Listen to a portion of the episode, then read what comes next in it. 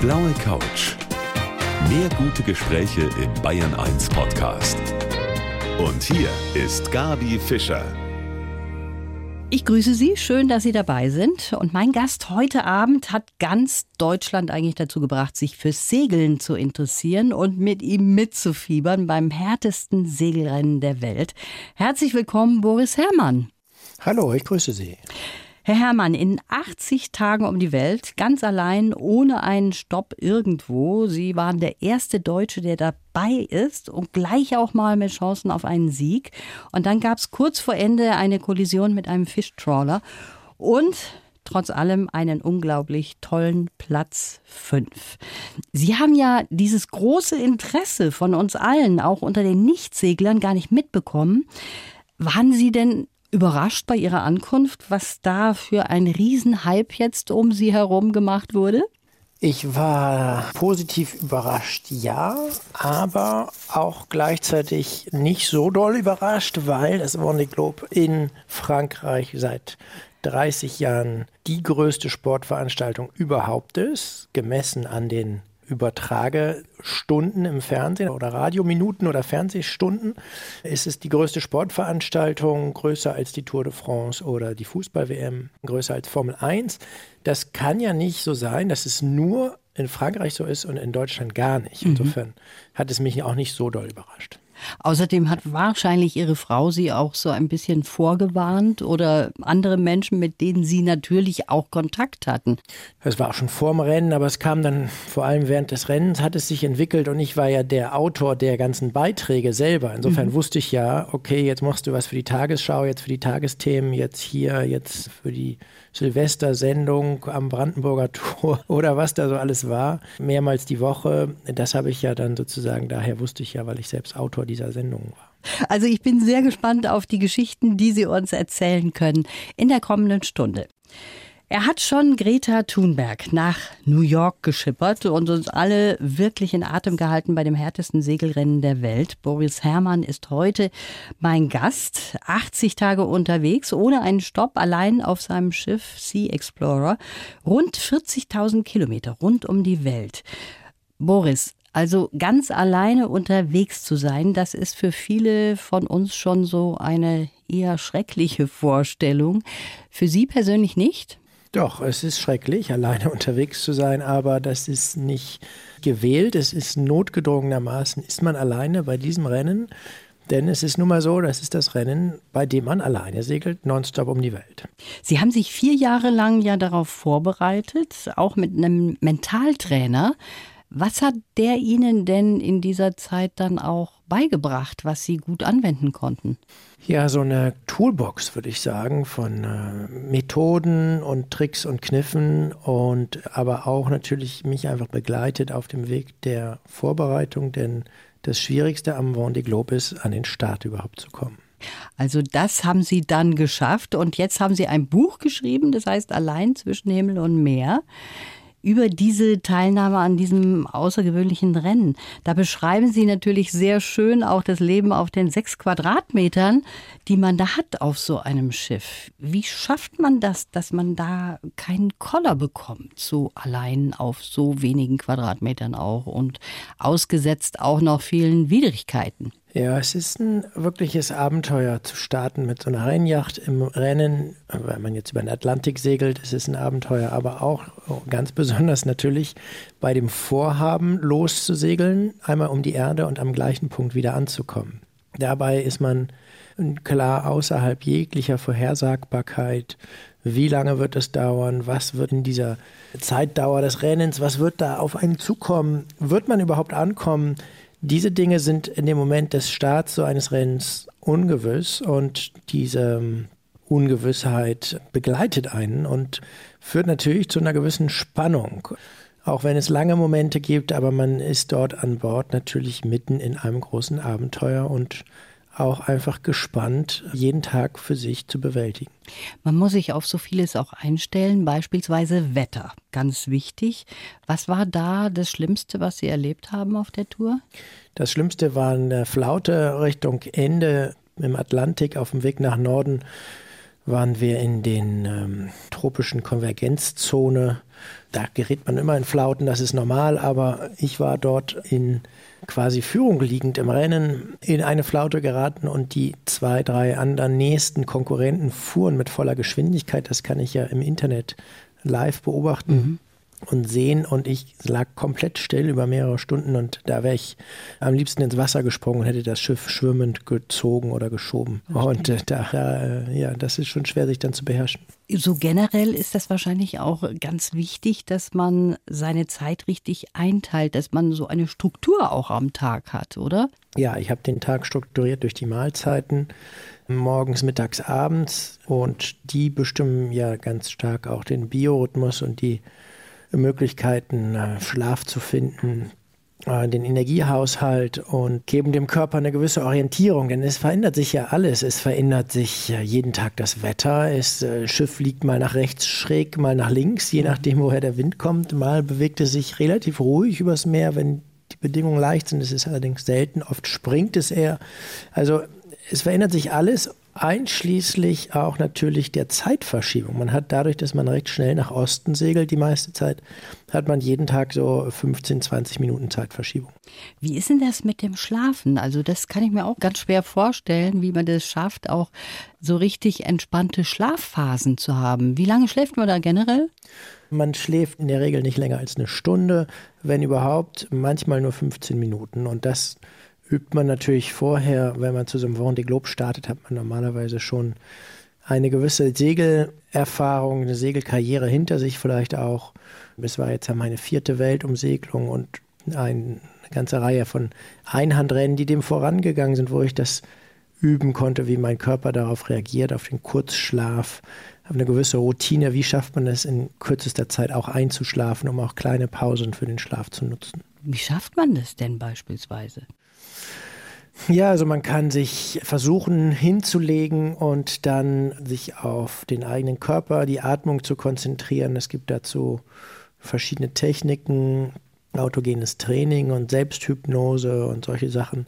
Das habe ich dann tatsächlich geübt, auch als 18-Jähriger vor meinem ersten Einhandrennen über den Atlantik. Habe ich versucht, die Technik so zu verfeinern, dass ich an der roten Ampel im Auto einschlafen kann und Autos, die hinter mir dann bei Grün warten, mich durch ihr Hupen wieder wecken. Ach, das finde ich ja total interessant. Auf wie viel Schlaf kommt man denn da pro Tag insgesamt? Wenn Sie sagen, eigentlich immer nur eine Stunde. Und wie ist das dann insgesamt? Wie viel Schlaf findet man da? Da habe ich leider keine genaue Information selber. Es ist auch total schwer zu überwachen oder zu messen. Wir haben schon durch etliche Messgereien versucht, das zu messen. Das ist aber ziemlich schwierig, weil sich ja das Boot sehr doll bewegt. Und man kann jetzt, wenn man jetzt annimmt, okay, wir messen mal, wann liegt die Person still und bewegt sich nicht, das kriegt man kaum hin, weil äh, dort in der Koje wird der Körper auch wirklich regelrecht hin und her geschleudert. Manchmal bei rauen Bedingungen, wenn wir so ein Messgerät, einen Aktigraphen am Arm tragen, dann fällt der Arm bei dem Seegang halt auch hin und her auf dem Körper und bewegt sich noch. Und dann hat man manchmal wirklich diese kurzen Momente, wo man in den Schlaf fällt und dann wieder aufwacht, rausspringt, was am Boot macht und denkt, okay, jetzt habe ich geschlafen. Aber in Wirklichkeit waren das dann nur zehn Minuten vielleicht oder fünf Minuten. Und weil man dann vielleicht auch manchmal so kurz ganz tief in den Schlaf fällt, hat man das Gefühl, das subjektive Gefühl, länger geschlafen zu haben. Und äh, letztendlich die einzige Methode, die uns bleibt, um das zu steuern, ist, einen selbst zu beobachten und einfach ein feines Gefühl zu entwickeln, wann brauche ich mehr Schlaf, wann habe ich genug Schlaf. Also sehr spannend, was Sie da erzählen. Ich habe allergrößten Respekt vor der Leistung von meinem heutigen Gast, dem Segler Boris Herrmann. Er hat bei dem härtesten Rennen der Welt den fünften Platz gemacht in der Endphase, haben alle darüber berichtet, von den Tagesthemen über die Tagesschau und so weiter. Wenige Stunden vom Ziel hat es ja, und das habe ich eben schon gesagt, eine Kollision gegeben mit einem Fischtrawler. Als das passiert ist, da haben Sie eben geschlafen, oder? Ja, genau. Das haben Sie gar nicht erst mitgekriegt. Wie ist das passiert? Naja, es ist ein Unglück, natürlich die größte Horrorvorstellung jedes Rennseglers, irgendwo gegenzufahren und das Schiff zu beschädigen. Das ist mir nun leider passiert und ich hoffe, es wird mir nie wieder passieren.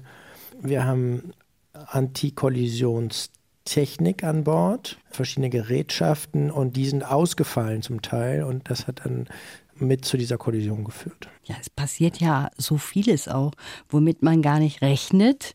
Segel gerissen zum Beispiel auch. Das macht dann Höllenlärm, oder? Ja, ich hatte mein Großsegel, das war ein bisschen leicht. Äh, man musste mal den richtigen Kompromiss zwischen Gewicht und Solidität finden. Da waren wir bei meinem Großsegel, also dem Hauptsegel, was immer benutzt wird, was hinten am Mast ist und am Baum fest ist und so weiter. Das Segel war 15 Kilo zu leicht, würde ich sagen. Mhm. Das haben wir auch schon fürs nächste Schiff und für das nächste Großsegel berücksichtigt, dass wir dort mehr Fasern verarbeiten. Und deswegen hat das eine ganze Menge von Schadstellen und Bruchstellen bekommen. Und die eine oder andere war auch, oder insbesondere eine, war sehr schwer zu, zu beheben. Sie hatten auch Schweden am Mast und das ist ja für Sie eine besondere Herausforderung, weil Sie Höhenangst haben und so ein Mast ist 30 Meter hoch? Genau, da oben in der Höhe bewegt sich das Ganze natürlich deutlich stärker als unten an Deck. Und äh, es ist auch unmöglich, bei voller Fahrt und großem Seegang überhaupt da hochzuklettern. Aber schon bei ganz ruhiger See, schon im Hafen, es ist ein relativ mulmiges Gefühl in der Höhe, auch wenn man keine Höhenangst hat. Mhm. Und äh, das äh, ist dann natürlich auch sehr herausfordernd, unangenehm, da hochzuklettern, wenn man jetzt alleine mitten, äh, wie wir waren 1000 bis 2000 Kilometer südlich von äh, Kapstadt in dem Moment, da dann alleine hochzuklettern. Das war einer der besonderen Stressmomente dieses Rennens. Jetzt ist es so, dass Sie mit drei Jahren das erste Mal auf einem Segelschiff waren. Da kann man also wirklich sagen, Ihnen ist sozusagen die Liebe dazu in die Wiege gelegt worden, oder? Genau, ja, ja. Meine Eltern, wenn die jetzt Bergsteiger gewesen wären, dann hätte mein Leben vielleicht anders ausgesehen. Aber sie waren nun mal segelbegeistert und sind hier an der Nordseeküste auf und ab gesegelt, an den ostfriesischen Inseln und an den nordfriesischen Inseln und haben mich als kleines Baby schon mitgenommen. Ihr Vater, sagen Sie, ein 68er, ein unorthodoxer Freigeist, der hat Sie so richtig geprägt? Mit Sicherheit, ja. Inwiefern hat er Sie geprägt? Die Segelleidenschaft mit auf den Weg gegeben und aber auch ein bisschen den Abenteuergeist und äh, diese Einstellung, man wird es schon irgendwie hinkriegen, ja auch die Komfortzone nicht allzu wichtig zu nehmen und durchaus auch mal unangenehme Dinge zu machen, wenn man denn neugierig ist auf neue Erlebnisse oder Entdeckungen. Wie ist das mit dieser Freiheitsliebe? Also oft sagt man ja, Mensch, gerade beim Segeln, da fühlt man sich total frei. Ist das auch was, was Sie so ein bisschen antreibt? Also es hat ja ein zweischneidiges Schwert oder eine doppelseitige Geschichte, weil natürlich beim Regattasegeln ist man eigentlich nicht so frei. Natürlich, in gewisser Weise bin ich dann im Moment eigentlich frei. Dort auf dem Ozean kann den Bug des Schiffes in alle Himmelsrichtungen drehen, außer genau gegen den Wind, das geht natürlich nicht. Und insofern, theoretisch wäre man frei. Aber praktisch ist man in einem Rennen und will so schnell wie möglich nach vorne kommen. Und insofern gibt es eigentlich ja weniger freie Konstellation, die man sich vorstellen kann. Man ist in dem kleinsten Wohnraum, der überhaupt denkbar ist, mit wenig Komfort mhm. und ist sozusagen in einer gewissen einsamen Gefangenschaft jetzt während dieses Vendée Globe Rennens. Ja, während des Rennens. Aber wenn man generell das Segeln nimmt, das ist ja auch eigentlich Ihre große Leidenschaft jetzt außerhalb von Rennen. Ja, außerhalb von Rennen segel ich ganz selten, leider. Das mag ich gerne, aber dazu komme ich eigentlich fast nie. Und natürlich hat einfach die Vorstellung, vielleicht es ist vielleicht mehr eine Freiheit im Kopf, die Vorstellung, ich kann mit meinen Ressourcen, die ich hier auf diesem Boot habe, fast unendlich weit kommen, weil ich hier mit Solarenergie Strom erzeuge, mit dem Strom aus Meerwasser Trinkwasser mache und mein Boot durch die Windkraft ununterbrochen angetrieben wird. Also wirklich eigentlich ohne was zu verbrauchen oder ohne dass irgendwelche Vorräte zu Ende gehen würde, komme ich dort voran auf den Weltmeeren. Das ist natürlich schon ein großes Freiheits- und Unabhängigkeitsgefühl. Sie haben Greta Thunberg zur UN-Klimakonferenz nach New York geschippert, sage ich jetzt einfach mal so. Wie ist das zustande gekommen, Herr Herrmann? Naja, wir haben eigentlich so eine Idee schon mal gehabt. Im März 2019, da war Greta hier in Hamburg beim globalen Klimastreik auf dem Rathausmarkt Meine Frau und ich äh, haben das zusammen erlebt und sie sagte dann, Mensch, wenn die mal irgendwo hin muss, dann könnte sie ja vielleicht dahin segeln. Die scheint ganz klasse zu sein. Es ist toll, wie die, die Jugendlichen fasziniert und diese wichtige Botschaft und zu mehr Klimaschutz aufruft. Wir waren also große Fans auf Anhieb, als wir sie dort erlebt haben, sehr für sie eingenommen. Und dann sagte halt meine Frau, ja, vielleicht kann sie mal irgendwo hingesegelt werden. Da dachten wir vielleicht so an Stockholm nach Kiel oder so, mhm. ja. und dann hatte aber im Juni des gleichen Jahres äh, Greta auf Twitter um Hilfe gebeten, nach New York gebracht zu werden. Und dann haben wir kurzerhand Kontakt aufgenommen. Toll, dass das geklappt hat. Und bei dieser Atlantiküberquerung, da hat sie Ihnen auf dem Schiff was hinterlassen. Das haben Sie erst gefunden bei der Vendée? Genau, also ich habe gewusst, dass sie da irgendwo kleine Zeichnungen gemacht hat, habe die aber dann noch nicht entdeckt und äh, tatsächlich die zweite dieser beiden kleinen Filzmalerzeichnungen dann äh, während der Vendée Globe entdeckt, hinten am Schiff. In dem Moment, als ich es entdeckt habe, habe ich natürlich gar nicht dran gedacht. Und dann war da äh, plötzlich diese Zeichnung und dann habe ich mich sehr gefreut. Spannende Geschichten von Boris Herrmann. Schön, dass Sie heute da sind. Worüber wir noch nicht gesprochen haben, 80 Tage um die Welt segeln, ein Wahnsinnstrip ganz allein und für Sie, Boris, wahrscheinlich doch auch ein bisschen schwieriger, weil Sie gerade eben erst Papa geworden sind in 2020 und dann gleich so lange getrennt von Frau und Tochter. Ist Ihnen das schwer gefallen? Das fällt einem immer schwer. Ich hatte aber auch ein bisschen ja, das so empfunden, dass es auch irgendwo eine günstige Fügung war. Vom zeitlichen Ablauf her hatte ich immerhin Gelegenheit vor dem Start, äh, meine Tochter zu erleben. Einige Monate als Familie äh, zu dritt äh, Zeit zu verbringen und möchte mir gar nicht ausmalen, wie die Situation gewesen wäre, wenn jetzt die Geburt auf die Zeit während des Rennens fallen würde. Das wäre natürlich dann ungleich schwieriger gewesen. Mhm. Ja. Kontakt gibt es ja da auch überall auf dem Meer, denn die meiste Zeit, Sie haben es ja eben schon angesprochen, sind Sie ja als Segler weiter vom Festland entfernt als die ISS von der Erde. Das muss man sich auch mal sagen. Ja, wir haben eine Satellitenverbindung und ich konnte mit meiner Frau sprechen per Video, meine Frau sehen, die Tochter sehen, ihre Stimme hören, sie konnte meine Stimme hören und die auch ähm, ja, wiederentdecken sozusagen oder wiedererkennen. Und das ähm, macht die Einsamkeit erträglich. Sie haben in Ihrer Karriere einen Antreiber aus der Fürstenfamilie in Monaco, Pierre Casiraghi. Und über diese, ja, ich sag mal, Partnerschaft wollen wir gleich noch mehr hören. Wir sind eben stehen geblieben bei Ihrer Freundschaft oder Bekanntschaft zu Pierre Casiraghi. Hermann, Geld spielt natürlich auch eine sehr große Rolle beim Segelsport. Also da muss man schon eine ganze Menge reinstecken. Und da ist Kasiragi ein Unterstützer von Ihnen? Der ist ein Unterstützer, aber zuerst mal einfach ein Freund seit vielen Jahren und auch eine Art Mentor für mich. Und wir haben dann zusammen 2016 das Team Malizia gegründet, unser heutiges Segelteam und sind zuerst mit einem fliegenden Katamaran in einer europäischen Rennserie unterwegs gewesen. Und das war so ein bisschen eine Grundlage, auf der wir dann dieses Projekt zum Vendée Globe aufbauen konnten, uns professionalisieren konnten, Kontakte knüpfen, Netzwerk aufbauen konnten. Ähm, um dann weitere Unterstützer und Firmen zu finden, die das Projekt unterstützen. Sie haben eben schon Malizia jetzt erwähnt und Sie haben zusammen mit Ihrer Frau das Bildungsprojekt Malizia Ocean Challenge gegründet. Was ist da das Ziel von diesem Projekt?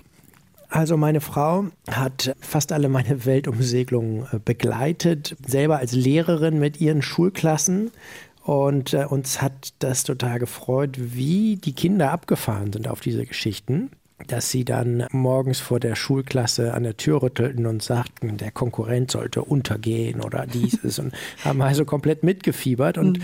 da haben wir dann irgendwann gesagt, so wir institutionalisieren das jetzt. Meine Frau hat sich ein Sabbatjahr genommen und so eine Schulfibel äh, geschrieben, beziehungsweise wir haben die zusammen entwickelt, ein Heft, dass die Unterrichtsthemen, die wir so über diese Zeiten über die verschiedenen anderen Rennen auch entdeckt haben, was man alles da reinbringen kann. Die Begleiter des Schiffes, also die Meerestiere und natürlich auch die geografische Grundidee, wo fährt man da eigentlich lang, was das mit diesen Cups auf sich und mit dem Südpol und Längengraden und Breitengraden. Also so ist eigentlich so ein Kaleidoskop an Themen entstanden, das an ganz verschiedenen Schulfächern dann heute jetzt genutzt werden kann und genutzt wird.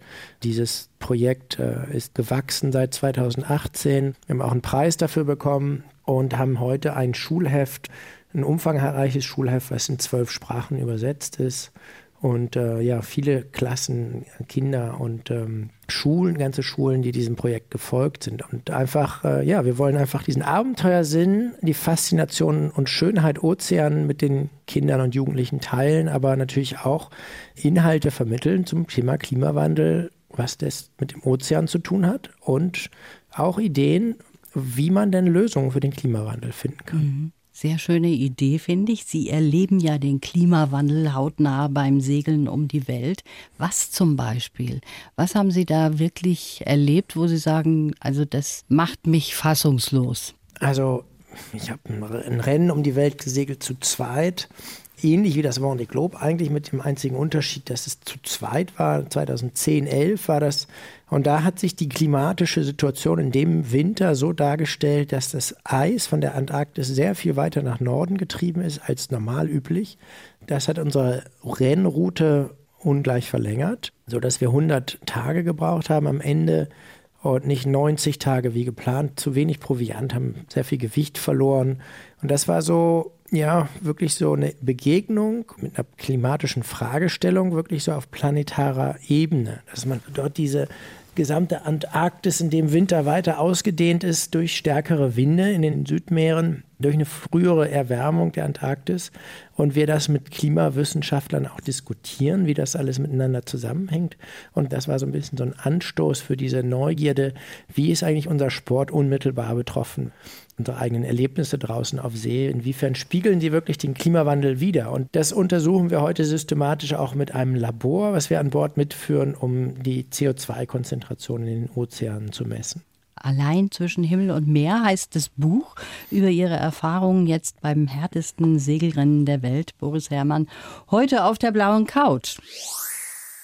Die FAZ hat über ihn geschrieben, Hermann ist ein Segelpionier mit Klimabotschaft. Das hat er ja gerade eben auch bestätigt.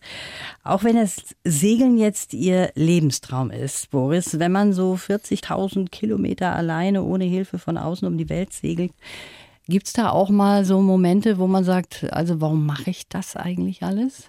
Ja, da gibt es natürlich so Zweifel und deswegen bin ich so froh auch, dass dieses Buch entstanden ist, weil das ganz ehrlich und hautnah anhand der Dokumente der Reise nachvollzieht und nachdurchlebt, wie das wirklich war. Und ich kann mich selbst jetzt, acht Monate nach der Ankunft, zum Teil gar nicht mehr so daran erinnern. Und es mhm. ist ja auch das Typische, dass man die unangenehmen Dinge eher vergisst und das alles ein bisschen beschönigt in seiner eigenen Erinnerung und vor dem inneren äh, Bild.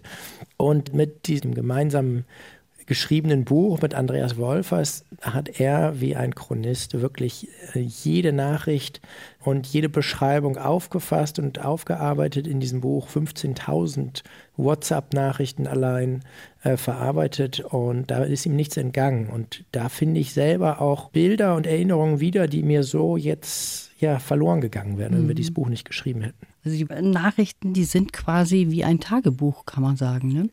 Genau, es gibt ja ein Mosaik, ein Bild, ein größeres Bild, was für ihn als Co-Autor entsteht zwischen explizit für ihn von mir aufgenommenen Nachrichten, wo ich dann mich mal in die Koje lege mit meinem Flugzeug, Kopfhörer dort, der den Schall reduziert oder diesen permanenten Lärmpegel in dem Boot abdämpft und ihm aufnehme, ihm einfach ein bisschen was erzähle, alles, was sich austauscht mit dem Team, mit dem Short-Team, äh, mit meiner Frau und mit allen, die an diesem Rennen beteiligt waren. Mhm. Und daraus ergibt sich natürlich ein sehr komplettes Bild, wirklich.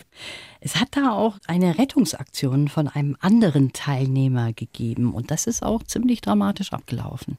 Ja, ein Schiff war leider schlecht gebaut, muss man sagen. Das hat den Belastungen nicht standgehalten und ist kollabiert, ist in sich zusammengebrochen in zwei Hälften und das resultiert in eine dramatische Rettungsaktion, äh, wie das immer so ist auf See, eine Verkettung ungünstiger Umstände normalerweise jetzt mit sozusagen in Anführungsstrichen geschrieben.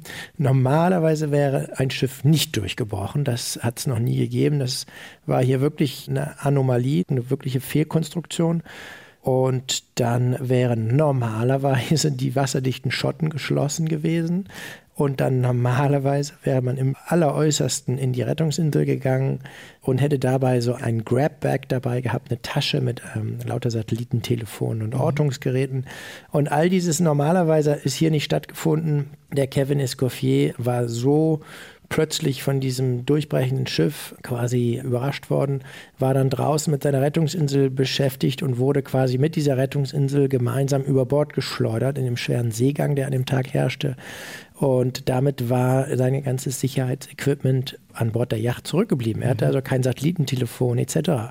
Und deswegen überhaupt diese lange Suche, die uns dann nachher bange Stunden bereitet hat, nachts Ausschau gehen nach ihm und versuchen, ihn zu finden. Er hat dann elf Stunden in der Rettungsinsel verbracht und wurde dann mitten in der Nacht gefunden. Zum Glück hatte er noch so einen kleinen Notsender in seiner Hosentasche immer dabei, immer am Mann.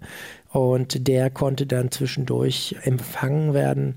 Aber das ist eigentlich ein Riesenglück gewesen, dass das alles so geklappt hat. Jetzt möchte ich natürlich noch wissen zum Schluss, was haben Sie sich denn vorgenommen für nächstes Jahr? Da heißt es Ocean Race. Ganz genau. Wir sind jetzt gerade ganz fleißig seit diesem Vendée Globe schon, haben ein neues Schiff kreiert, entworfen, vom weißen Blatt Papier ausgehend am Reißbrett ein neues Schiff entworfen, das wir jetzt auch gerade bauen und das dann im Juli nächsten Jahres ins Wasser gesetzt wird und dann starten wir Ende des Jahres mit Mannschaft in Etappen um die Welt zum Ocean Race. Wie teuer ist denn so ein Boot letztlich, wenn das fertig ist? Ja, so ein Boot kostet ein paar Millionen. Das ist ein teures Sportgerät. Es sind viele, viele Arbeitsstunden. Alles wird von Hand gebaut. Es ist ein kompletter Prototyp. Mehr als die Hälfte der Arbeitsstunden sind Designstunden, sind also Leute, die verschiedene Studien machen und äh, Computermodelle beanspruchen, um die richtige Form, die richtige Struktur und die richtige Bauweise dieses Schiffes festzulegen. Da sind bis zu 200 Leute involviert. Und daher ist das ein sehr faszinierender, spannender Prozess und auch mit ja, einem sehr hohen Koordinationsaufwand für mich und für unser Team. Aber ein sehr, sehr spannender Prozess, der eigentlich fast so anstrengend und stressig ist wie eine Vendée Globe. Wahnsinn. Und wie wird das Boot heißen? Das Boot wird so ähnlich heißen wie das alte. Also ich denke mal sowas wie Malizia Sea Explorer oder Sea okay. Explorer Malizia, das müssen wir noch entscheiden. Aber Malizia ist auf jeden Fall dabei und ich drücke Ihnen schon jetzt die Daumen auch für Ihr nächstes Abenteuer. Schönen Dank für das Gespräch. Ganz vielen Dank. Ich grüße Sie. Die blaue Couch. Der Bayern 1 Talk als Podcast. Natürlich auch im Radio. Montag bis Donnerstag ab 19 Uhr.